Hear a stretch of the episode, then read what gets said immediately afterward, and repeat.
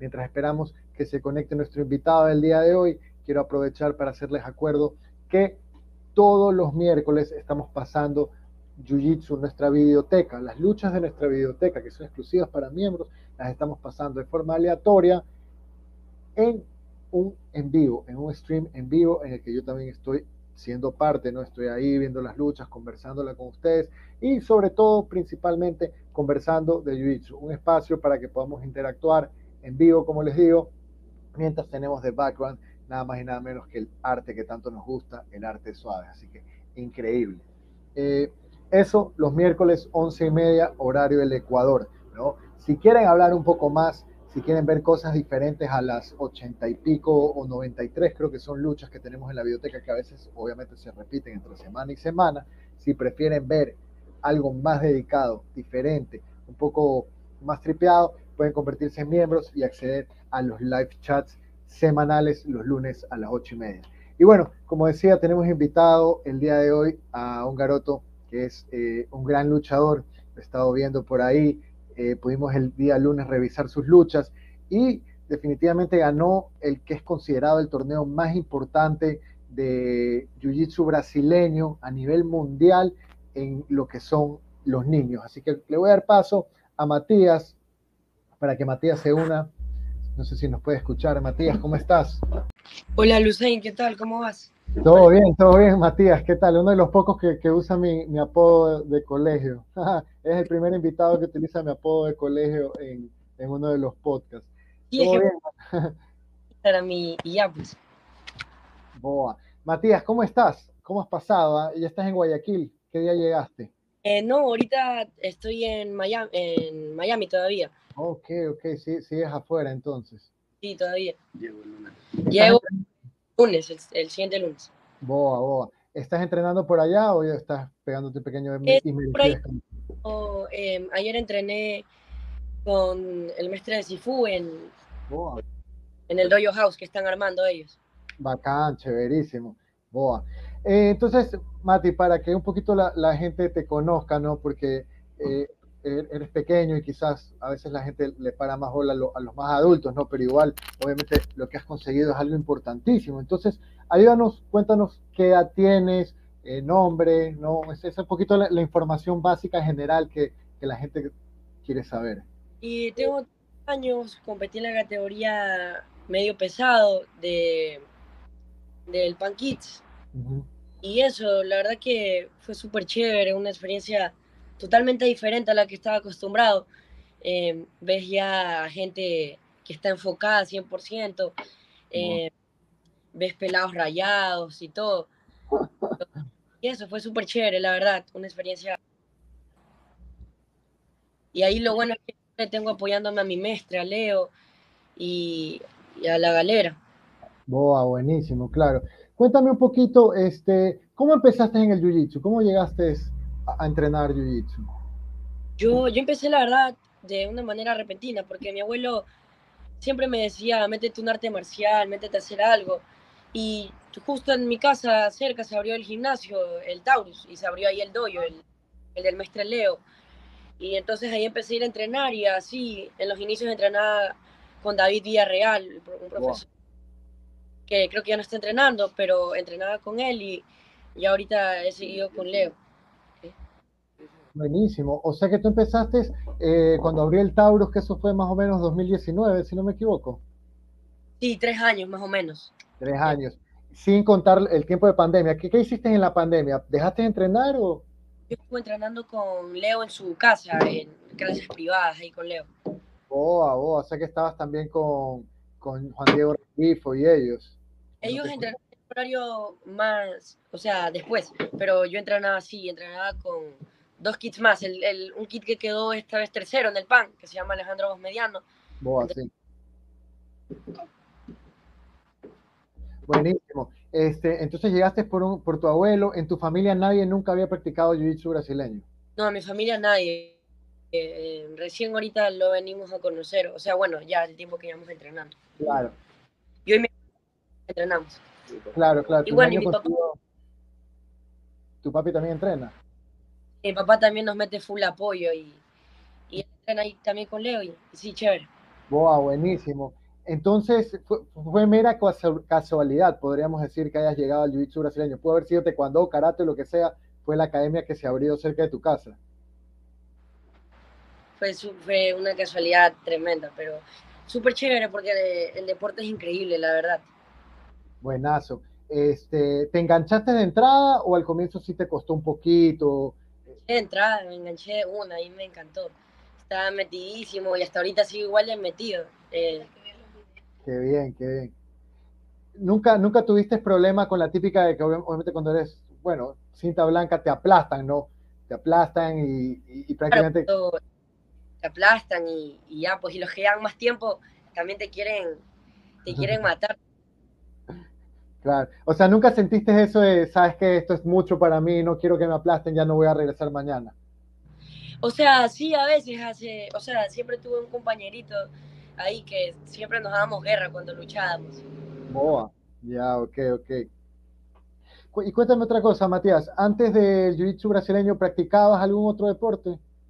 Eh, me hacía fútbol y bueno, no, no mucho, pero sí, igual por ahí jugaba fútbol.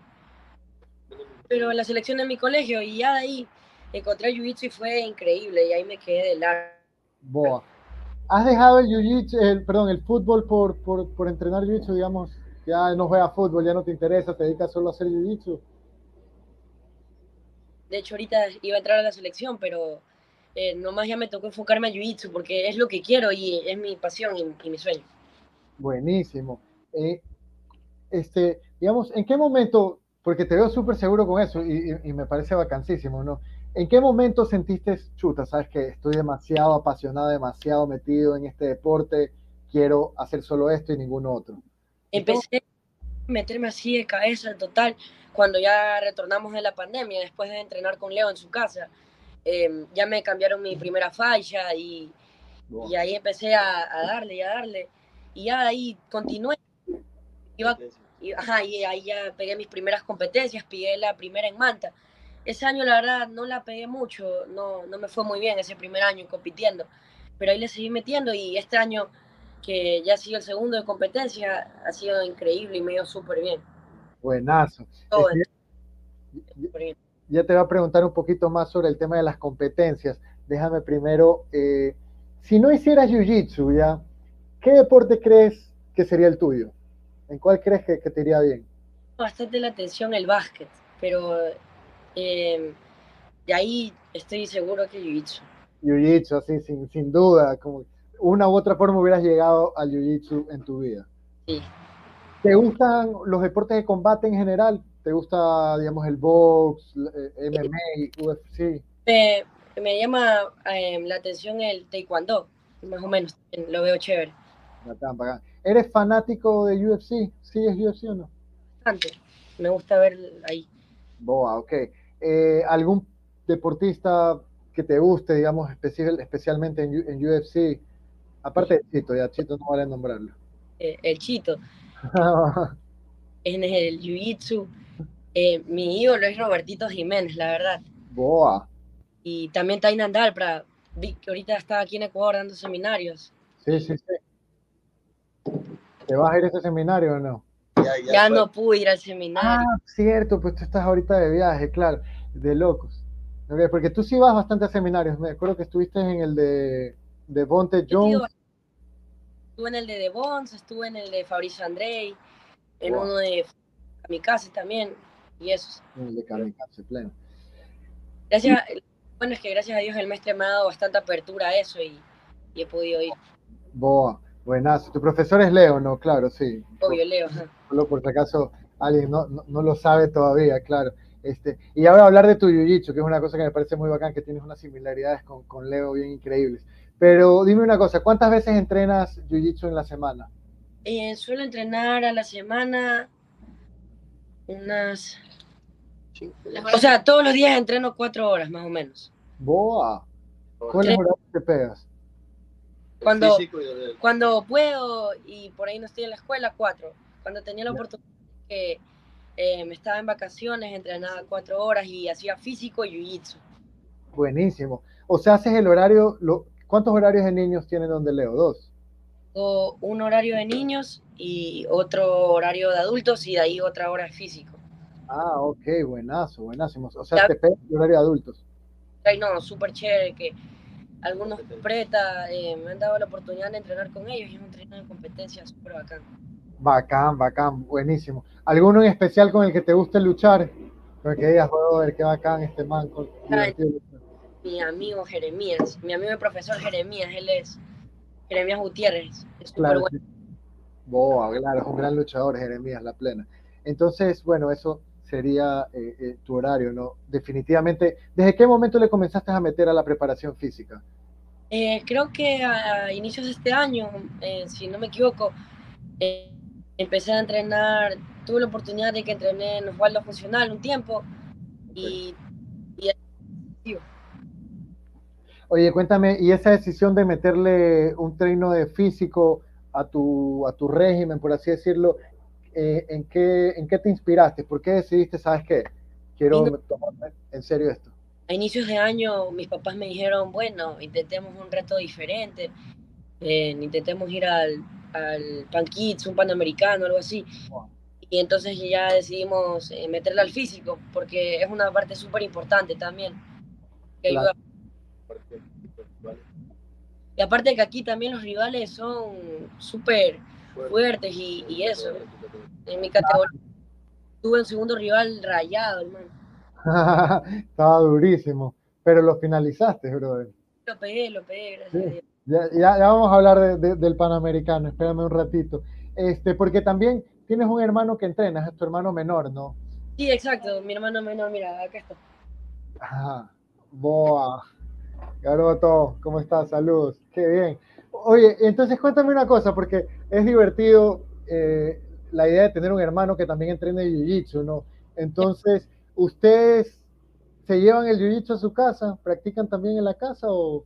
A veces que nos da la oportunidad, un fin de semana, por ahí, drillamos técnicas que vemos por ahí en Instagram de gente reconocida y eso. Boa, ok, o sea, sí le meten, le meten al treino entre, entre los dos. O sea, hacen trabajo extracurricular. Ah, que él entrena y él nos ayuda también ahí. Qué bien, qué bien, Boa. Bueno, pues tienes un buen equipo ahí dentro de casa para seguir, seguir metiéndole a los treinos. Increíble. Oye, y cuéntame un poquito, porque no toda la gente que hace Jiu-Jitsu compite, y, y, eso es normal, ¿no? Pero, ¿qué te motivó o quién te motivó a ti a meterte a competir? ¿Cómo llegaste? Me motivó el, el maestro Leo, porque ya ahí iba pasando el tiempo, ya nos iba diciendo, ya métanle una competencia, métanle. Y la primera que íbamos a ir iba a ser una de la federación, que eh, fue justo inicios de pandemia, entonces la cerraron porque ya empezó todo esto de la pandemia. Mm. Pero ya de ahí regresamos después de la pandemia y le metí a mi primera, que fue en Manta. Boa, ok, eso fue que en, en el 2020. Sí, creo, 2020, ajá. Buenísimo. Y bueno, obviamente, ¿cuál fue tu experiencia en la primera competencia? Porque para algunas personas puede ser un, shock, ¿no? Claro, la primera competencia fue dura, la verdad, y, y, me tocó difícil, no me, no, no me fue muy bien, pero igual ahí le di con todo. Estaba a inicios de Jiu-Jitsu también y, y, eso.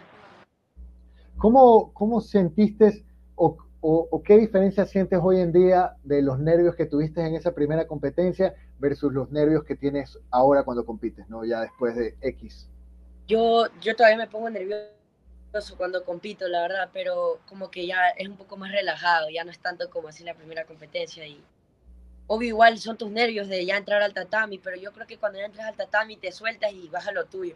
Boa, buenísimo. Claro, eh, eh, el momento duro es la fase previa, ¿no? Cuando estás esperando que te llamen a entrar. Y ahí pensar en tu lucha, eso te, te tensa un poco. Sí. Oye, entonces cuéntame eh, más o menos cómo viviste esa primera experiencia en Manta. ¿Qué, qué, qué pensamientos pasaban en tu cabeza? Eh, esa competencia nos fuimos todo, todo el doyo, nos fuimos ahí a la competencia en grupo y, fue chévere, la verdad. Em, me gustó, eh, fue mi primera competencia, estaba emocionado y, y eso. Y, y, desde ahí yo dije, no me, no me fue muy bien, pero ya no voy a desistir y hasta seguirle. Y, y ah, este año se dieron las cosas mejor y, y, todos, y todo ido súper bien.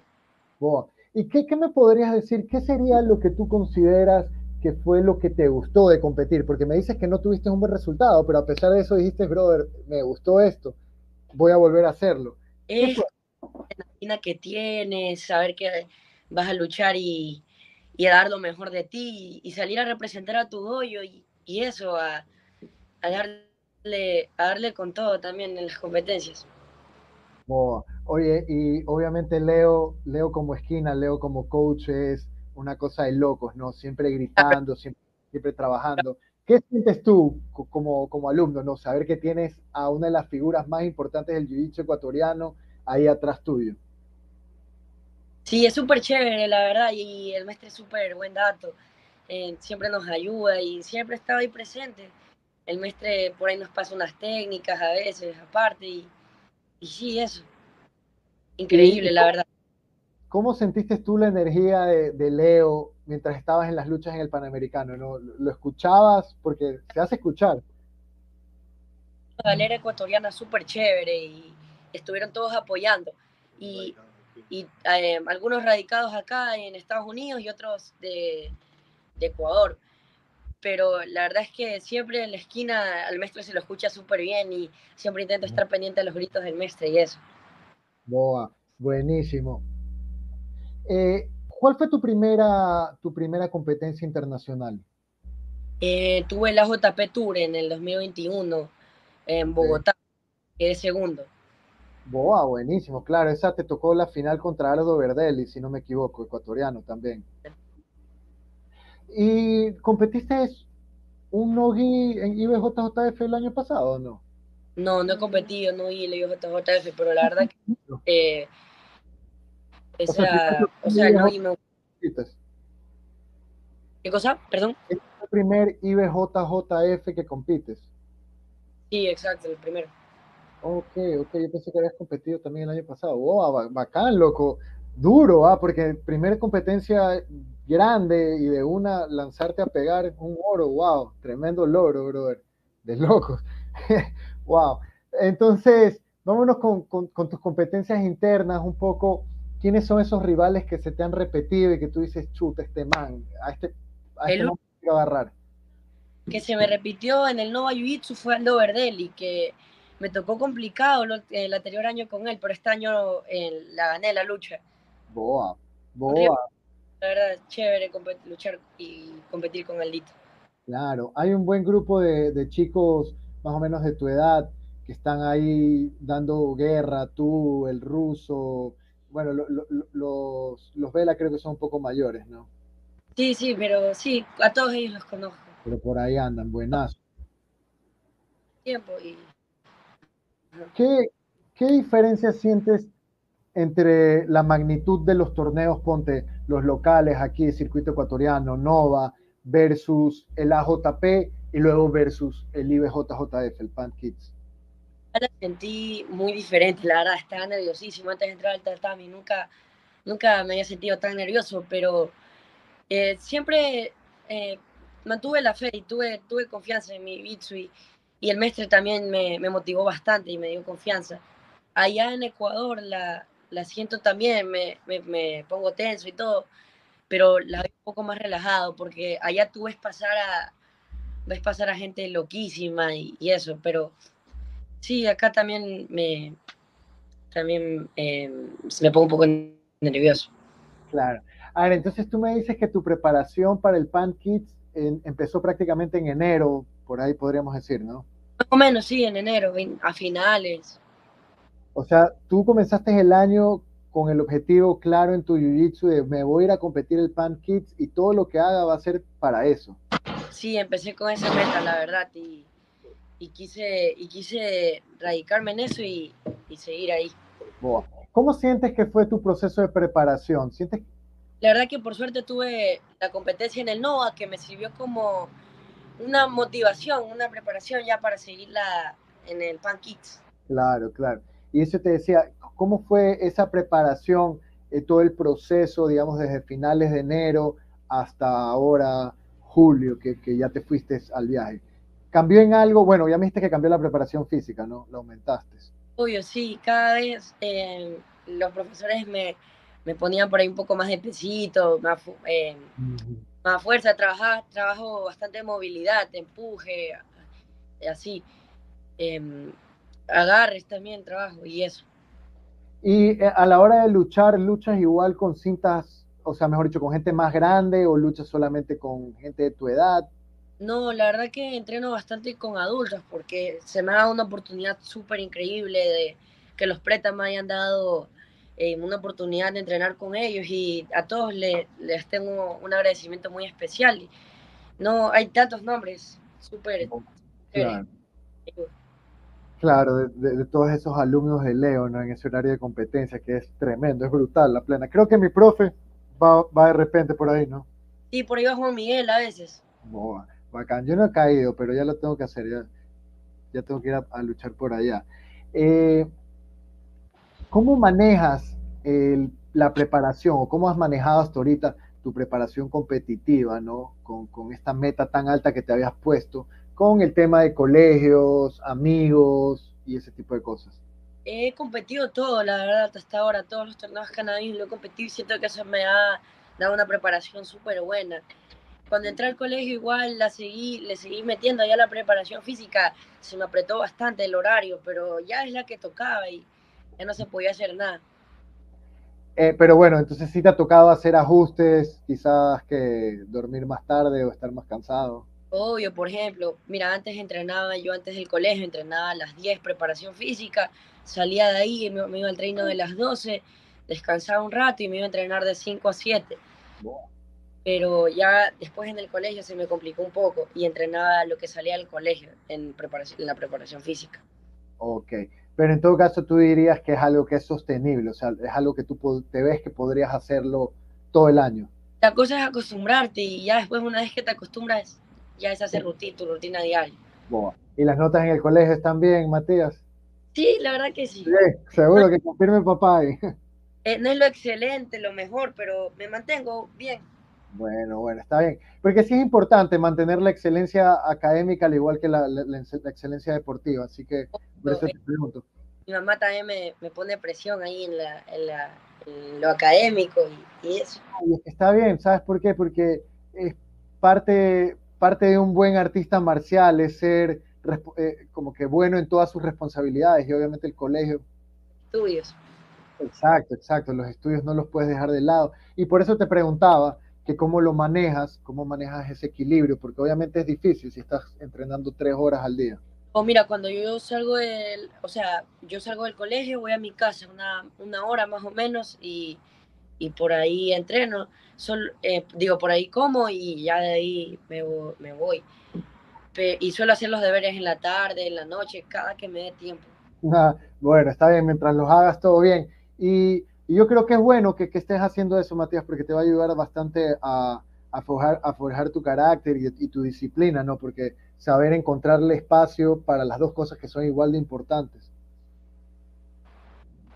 Perdón, no te escuché ahí. ¿Me dijiste algo? Que decía que el balance entre las dos eh, y ya, pues. Exactamente, perfecto. Entonces, ¿qué consejos tú les podrías dar a otros niños que entrenan? Eh, en cuanto a cómo manejarse para no, no dejar caer? Eh, yo creo que es duro en un principio acostumbrarte y porque te puedes cansar y todo, pero hay, hay que darle, ya que una vez que ya sigues tú, te acostumbras, se hace tu rutina diaria y, ya. ok, ¿tú crees que eh, para competir en un nivel alto, para competir en un nivel de poder llegar a un Panamericano y comenzar a finalizar a la gente, definitivamente entrenar una sola hora al día no es suficiente. Obvio, entrenar una sola hora al día no es suficiente, yo creería, porque tienes que tener full entrenamiento, porque es difícil lo contra lo que te vas a enfrentar, no es nada fácil, estás en una competencia a nivel. En caso de niños es lo más duro que hay. Claro siempre antes de competir, o por lo menos a mí, y yo creo que también a bastante gente, da una, unos nervios pre-competencia, no cuando ya estás adentro, sino digamos cuando ya dices, foco, ahorita ya me quedan dos días para entrenar. Sí, obvio, así. Eh, yo suelo, eh, un día antes de la competencia suelo entrenar súper suave, solo voy, hago técnica y por ahí me pego una luchita suave, roleo, roleo. Ok. Aquí, ¿cuántos días antes te tocó viajar a Orlando? Porque fue en Orlando, ¿no? Cinco días antes. Cinco días antes de competir, viajaste. Y, igual, lo bueno es que yo no tuve que mantener peso ni nada, porque si no hubiera sido un martirio, la verdad. Ok, o sea, competiste en el peso que caminas. Sí, por ejemplo, mira, mi hermano, eh, él tuvo, él tuvo, él estaba en una categoría que tenía que bajar, porque si iba a la siguiente regalaba como que unos ocho, unas ocho libras más o menos. Ok, ya. Pero él la bajó bien, hasta un día antes lo pesan y estaba unos, unas, una, una librita más creo, pero un trote en la mañana antes de ir y, y la bajó. Creo lo hizo, boa. Que bajó unas dos libras. Muy bien. ¿Y tú no tuviste nada de eso entonces? ¿No tuviste que cortar peso? Yo no, la verdad, a mí se me va muy mal cortar peso. Sí. ¿Qué, qué tipo de comida ingieres o consumes en, en, etapa de competencia? Eh, la verdad que... ¿Haces alguna dieta específica o simplemente comes normal cuidándote? Mal, la verdad. Ya, ok, ok, pero ¿qué, tan, ¿qué tanto le metes a la comida chatarra, a la pizza, hamburguesa y esas cosas? Eh, más o menos, más o menos, sí me gusta. ¿Tú escuchaste el podcast de, de Musumeshi con, con Joe Rogan? No, no, la verdad que no. Es de locos porque Musumeshi dice que su, que su dieta es pasta y pizza. Que el man solo come pasta y pizza. Él, él, es livianito. Claro, y él es livianito, es lo más loco de todos, ¿no? Sí, sí, sí. ¿Qué? A ver, antes de preguntarte. Sí, dejé de tomar cola hace un buen tiempo y el arroz, cuando empecé también a hacer jiu dejé de comer arroz y yo creo que también me ayuda a mantenerme. Ok, sobre, sí, sobre todo lo de la cola, eso, está buenazo. Eh, bueno, te trepas al avión para irte a Orlando, ¿hasta ahí todo bien o ya ahí dijiste chuta, sabes que ya me estoy trepando para irme a competir, comienzan los nervios? La verdad que fue un, con un buen tiempo de anticipación y, fui a parques igual en, ah, de poco para desestresarme antes de toda la locura que se venía. antes en tu cama, acostado, ya pensando, mañana me toca. Y a mí me tocó en las primeras luchas, a las nueve más o menos. Ok. Toca y ahí ya te vas poniendo tenso, ya vas pensando. No sé si a ti te pase, pero yo pienso bastante en mi lucha, eh, que la lucha que voy a dar y Sí, yo las próximas, las pocas veces que he competido siempre como que me repaso lo que quiero hacer en la cabeza antes de comenzar la lucha, ¿no? Yo sé que quiero salir y hacer esto, hacer esto, hacer esto. Y vamos con eso. Bueno, que mi hermano se estresa bastante al momento de competir, pero él una vez que entra al tatami se desenvuelve y es un crack él luchando. Boa, se libera, qué bien. ¿Cómo, cómo, te, ¿Cómo les va a ustedes cuando luchan tú y él? Eh, la verdad es que nos va bien, pero chuta, a veces peleamos,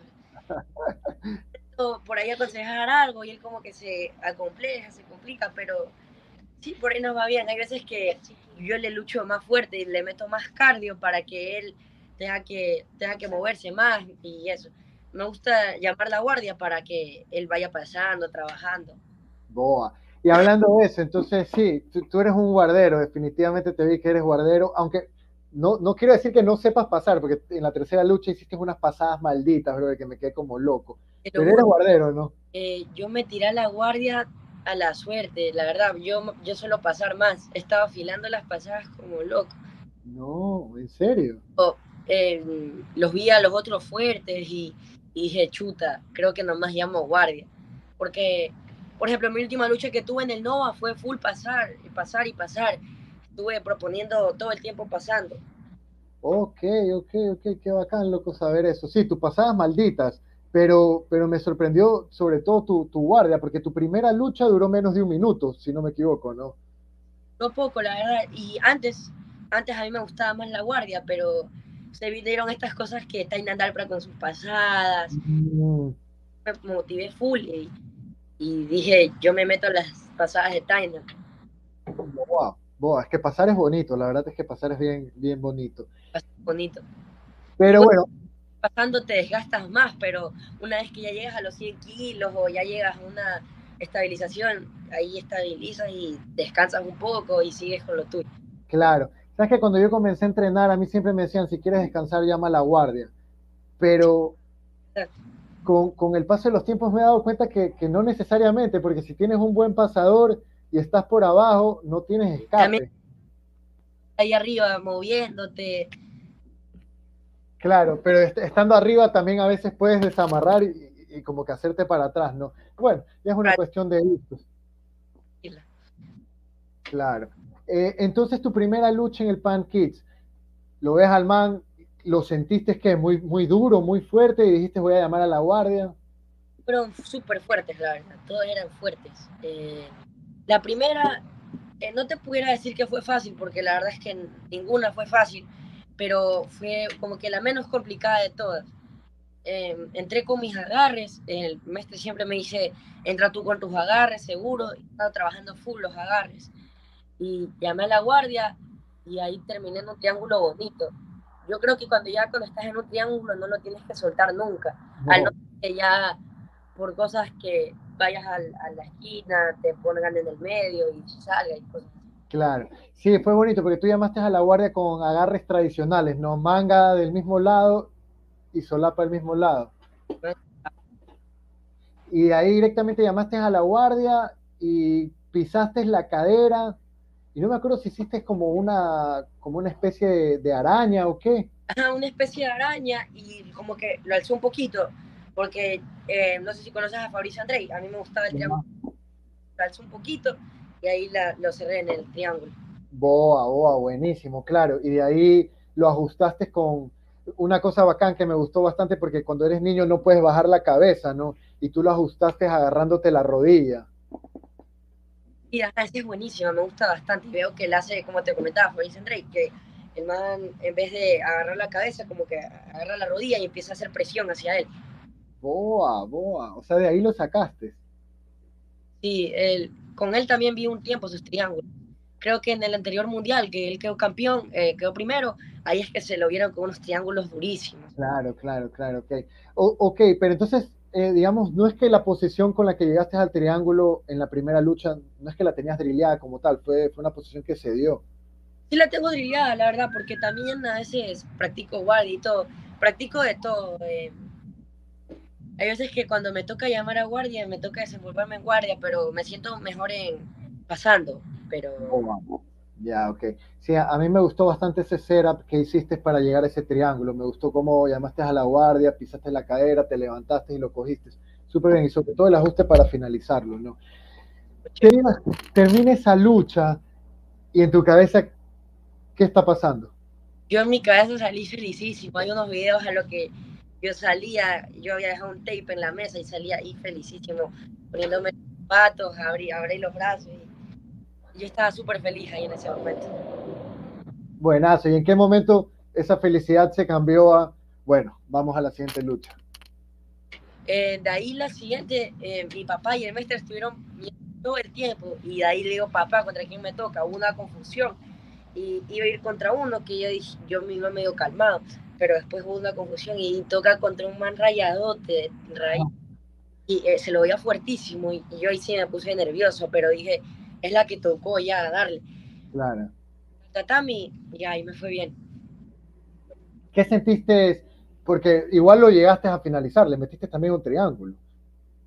Y lo pegué también, pero en un principio eh, yo, quería, eh, yo quería estar pasando, pero él me rompió los agarres, entonces yo dije, de ley pasando no me va muy bien porque a mí me gusta hacer un agarre de con los nudillos a, a la pierna, sí, y mover la pierna ahí. Entonces yo dije, tiene los agarres muy fuertes, me voy nomás a la guardia. Y la guardia, dio la casualidad de que él se tiró a la guardia también, no, o sea que se dejó volver en mi guardia, porque queda parada y ahí te toca trabajar. Claro, claro, lo metiste en la guardia cerrada de una, el man cayó allá y bueno, lo trabajaste desde ahí, me parece que llegaste al triángulo, no me acuerdo bien esa. Sí, trabajé ahí hasta que Leo me dijo, me dijo, ya puedes soltar, ya puedes soltar la guardia, anda trabajando tus agarres en el triángulo. Y ahí yo eh, como que la alzó un poquito y fui subiendo la pierna para, eh, para eh, tenerla en el triángulo. ¿Sentiste que te costó más, digamos, tapearlo, llegar al último, al, último momento con el triángulo con el segundo o, o, ya es una posición en la que ahí ya? Él no tapió, el primero sí tapió, él no tapió, le pararon la lucha. Ah, ok, pararon la lucha. El árbitro dijo, ¿sabes qué? Ya se me va a dormir este niño. Muy errada la finalización. Ok, está bien, boa. Bueno, para eso están los árbitros, ¿no? Porque a veces los, eh, el orgullo hace que no quieras tapear y no, tampoco, tampoco sale que te quedes ruco por un, por un triángulo, ¿no? Sí, la verdad. Bueno, entonces acabas tu segunda lucha. ¿Ya sabías que esa era la semifinal o todavía no sabías que estabas en podio? Eh, sí, yo ya sabía que esa era la semifinal y de ahí yo fui y me empecé a, ver, a ver, contra él, contra él, contra él. Pero fueron, creo que se habían atrasado los del otro lado del, del bracket. Entonces, recién cuando yo terminé la semifinal iban por cuartos. Oh, ok. Entonces lucharon cuartos, semifinal y ahí salió el finalista. Ok, ¿y tuviste chance de verlo o...? De ver la final, lo bueno. Ok, o sea, tuviste la semifinal de, la persona con la que ibas a luchar. Yo sí vi la semifinal contra la persona contra la que iba a luchar. Boa. ¿Y qué, qué, pasó por tu cabeza? ¿Qué decías después de verlo, después de analizar a tu rival? Apoyándome, la verdad, y me dijo, dale, vamos con todo, vamos por el oro, tú tienes un jiu-jitsu muy bueno y, la vas a lograr. Y ahí ya fui en camino a la, última, a la final. Boa, Matías, ¿y qué tanto te la creías tú en tu cabeza? ¿O, o si había duda? Estaba viviendo algo increíble, la verdad, hasta que, o sea, después de todo, todo eso, yo seguía súper feliz y seguía con una emoción increíble después de haber terminado hasta el torneo y todo. Claro también mi profesor me, me dio la amarilla en el, en el podio. Ascendiste, claro. Me dejó más feliz todavía. Oh, felicitaciones, merecidísimo. Pues después de un campeonato eh, panamericano, ascender, increíble. Creo que esa es una de las formas más lindas de ascender en el podio, ¿no? Sí, ajá, ascender en el podio es algo increíble también. Qué bacán. Oye, y cuéntame, entonces, tú lo viste al man y ya sabías cómo luchaba, o sea, ya por lo menos te puedes haber dado una idea. La que eh, era, altísimo y además era, era medio, medio fuerte. Todos fueron fuertes y él era altísimo y fuerte. Ok, entonces tú ya estabas en la final, ya sabías que estabas en la final, sabías contra quién te tocaba. Obviamente tenías a tu papá, a toda esta galera ecuatoriana, al profe Leo, diciéndote, Matías, tú puedes. Sí. Y tú en tu cabeza decías, ¿sabes qué, loco? Ya llegué aquí, voy a ser campeón o estabas chuta, será que sí, será que no. Yo, yo, yo sí estaba, yo dije, o sea, confiaba en mí, la verdad, confiaba muy plenamente en mí, pero nunca llegué a creérmelo todo lo que pasó después de, del torneo y la acogida que tuvo el oro que me gané en, en, Ecuador, en el país. Eh, increíble. Qué bacán, loco, sí, sí, sí. Entonces, digamos, tú sales de Ecuador con qué porcentaje de credibilidad en ti mismo, de, tú decías, sabes qué, obviamente que todo el mundo quiere ser campeón, ¿no? Pero ¿qué tanto te lo creías realmente?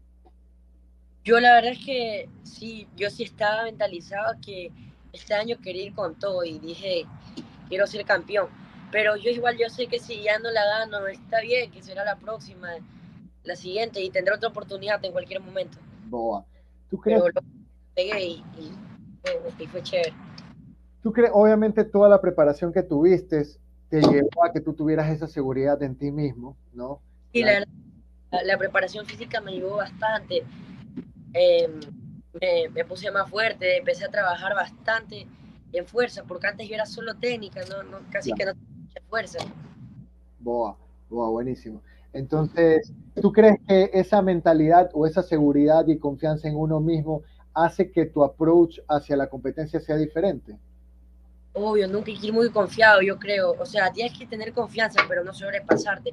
El balance como que entre, ser, entre tener humildad y, y, confianza, porque no puedes, no puedes ir eh, sobrado diciendo, yo le voy a ganar a todos estos manes, yo soy el mejor, ¿no?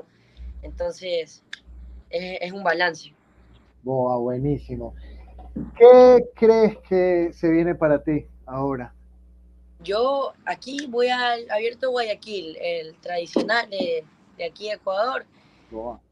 Y, por ejemplo, en el Nova la última vez yo soy categoría 12-13 años, me subí a 14-15 para competir porque no tenía lucha.